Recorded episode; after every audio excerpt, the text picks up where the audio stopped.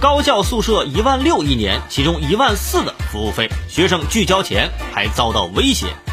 微博热搜第十六位，抖音热度四颗星。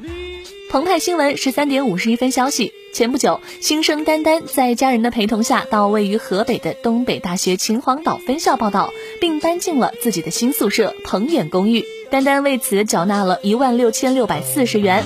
丹丹告诉记者，学校宿舍今年均不同程度涨价，且学生们都缴纳了服务费。有学生解释，鹏远学生公寓位于校内，主要是为在校生提供的公寓，包含公寓和餐厅。因校内宿舍床位有限，校内宿舍床位按照学生报到的顺序选择，导致一些学生无法住进校内宿舍，故被迫选择了鹏远公寓。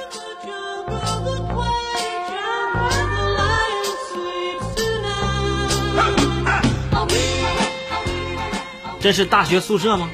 我怎么感觉这个收费标准有点像月子中心？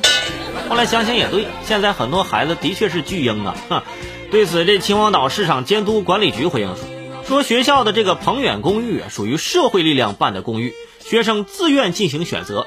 至于收费标准呢，不由市场监督管理局负责。河北的东北大学秦皇岛分校。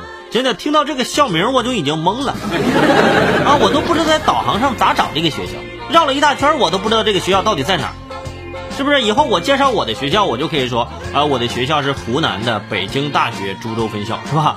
听起来别人就不知道你是哪个学校。然后我算了一下啊，去掉了寒暑假，简单一算，一年一万六千多，一个月租金一千八。东北大学秦皇岛分校，所以这房租是东北和秦皇岛相加起来的吗？而且一万六千多，包含住宿费一千二，服务费一万四，服务费一万四啊，朋友们，宿管阿姨工资得几万吧？我都想立刻发简历了。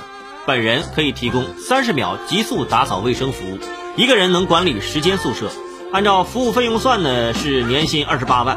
如果是管理女生宿舍呢，哎，我只要一半就可以。哎，对。